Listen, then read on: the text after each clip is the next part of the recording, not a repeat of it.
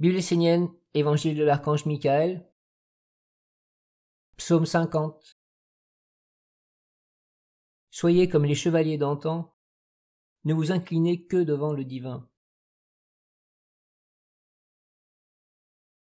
Ne t'incline pas devant ce que tu crois être bien pour toi. Incline-toi uniquement devant le divin.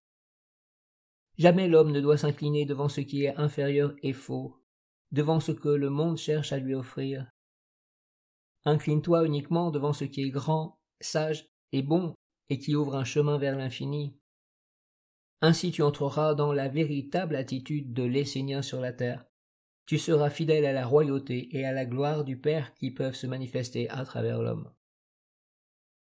À l'époque des chevaliers, la cause primordiale était représentée par le roi ou un dignitaire de l'Église.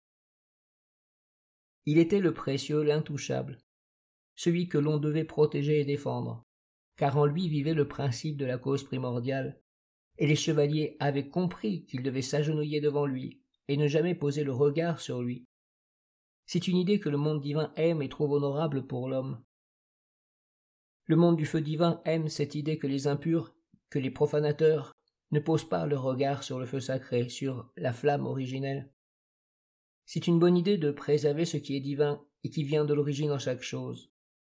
Il est encore mieux de transformer cette bonne intention en acte à travers une attitude juste d'humilité vraie, de respect, et d'une volonté déterminée de mettre l'épée de sa parole et de sa vie au service de la cause divine primordiale.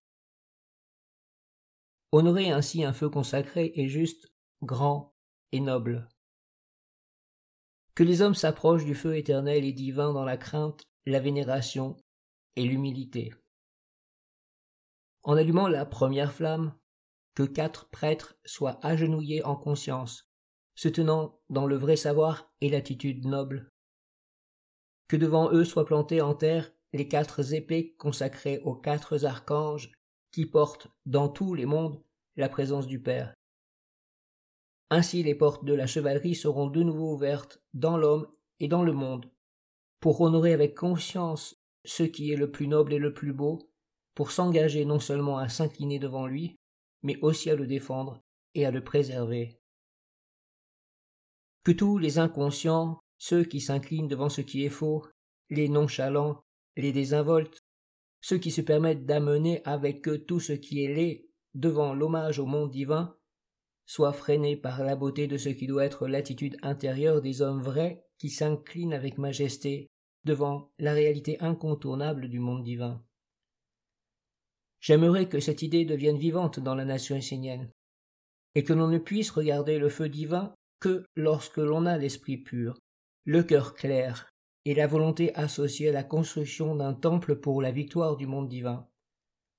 Je ne sais pas si vous, les Esséniens, avez la force et le courage de réaliser cette idée et de la faire vivre au milieu de vous et avec vous. Mais j'aime cette attitude qui consiste à ne pas poser son regard sur le feu consacré comme si tout était connu, déchiffrable, sans émerveillement, sans respect pour le mystère, comme si tout le monde pouvait tout regarder. Une telle attitude est fausse et conduit vers le mensonge. L'attitude des quatre prêtres autour du feu divin et de la flamme de vie doit montrer la conscience et la volonté des Esséniens d'honorer le beau et le vrai.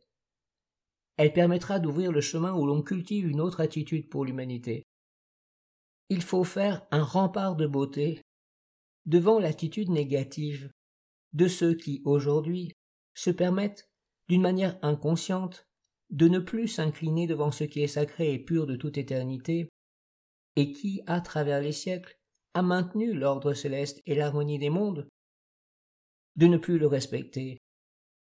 Une telle inconscience, une telle ignorance, cette nonchalance et cette désinvolture ne sont pas invités devant le feu divin.